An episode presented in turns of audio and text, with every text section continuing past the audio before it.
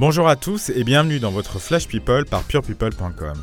Ce lundi 3 septembre, focus sur Mallory Nataf. Que devient la star du miel et des abeilles qui avait fait les gros titres lorsqu'elle s'était retrouvée à SDF Eh bien sachez que les nouvelles sont plutôt bonnes.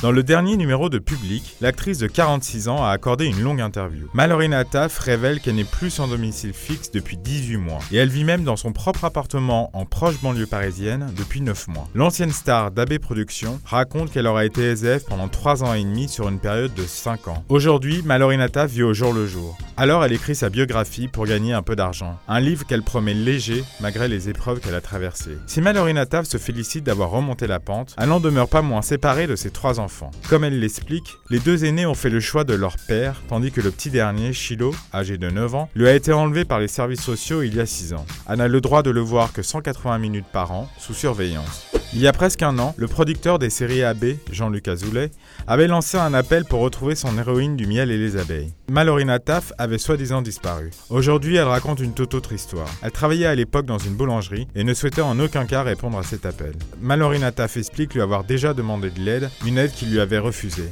Elle raconte également qu'elle n'a pas touché un centime pour les multi-rediffusions de sa sitcom pendant 20 ans.